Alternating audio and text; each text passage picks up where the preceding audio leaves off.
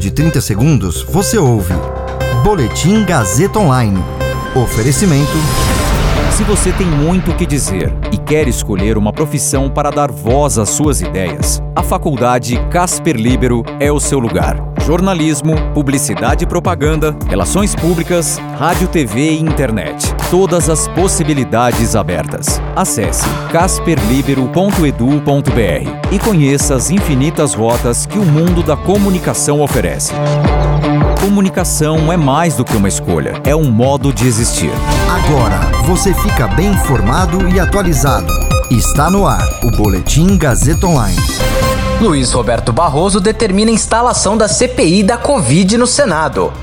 Príncipe Felipe morre aos 99 anos. Eu sou Caio Melo e você ouve agora o Boletim Gazeta Online. O ministro do Supremo Tribunal Federal, Luiz Roberto Barroso, determinou a instalação da CPI da Covid, pedida por mais de um terço dos senadores. A decisão de Luiz Roberto Barroso foi tomada em uma ação apresentada por parlamentares ao STF, que querem a instalação da CPI para investigar ações do governo federal na pandemia. Desde fevereiro, a CPI tem 31 assinaturas, mais que as 27 necessárias para começar a funcionar, mas falta leitura em plenário. O caso foi parar no Supremo e o ministro Barroso determinou que o Senado instale a CPI. Barroso afirmou que a Constituição estabelece que as CPIs devem ser instaladas sempre que três requisitos forem preenchidos: assinatura de um terço dos integrantes da casa, indicação do fato que tem que ser apurado e definição do prazo da investigação da CPI. O presidente do Senado, Rodrigo Pacheco, do Democratas, disse que vai cumprir a determinação, mas criticou a decisão de Barroso. O presidente Jair Bolsonaro também criticou a decisão, dizendo que Barroso se omitiu ao não determinar ao Senado a instalação de processos de impeachment contra ministros do Supremo, mesmo a pedido de mais de 3 milhões de brasileiros. Para Bolsonaro, falta coragem moral e sobra imprópria militância política a ele.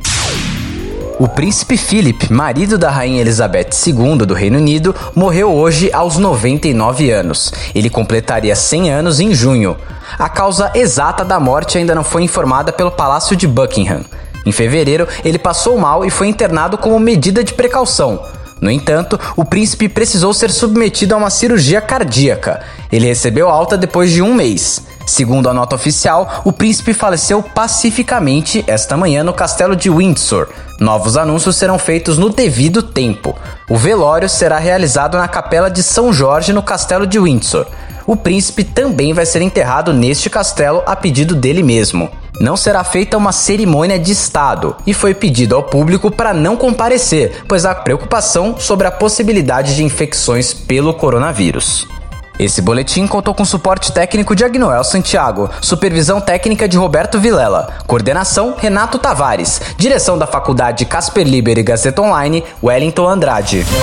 Você ouviu Boletim Gazeta Online. Para saber mais, acesse radiogazetaonline.com.br.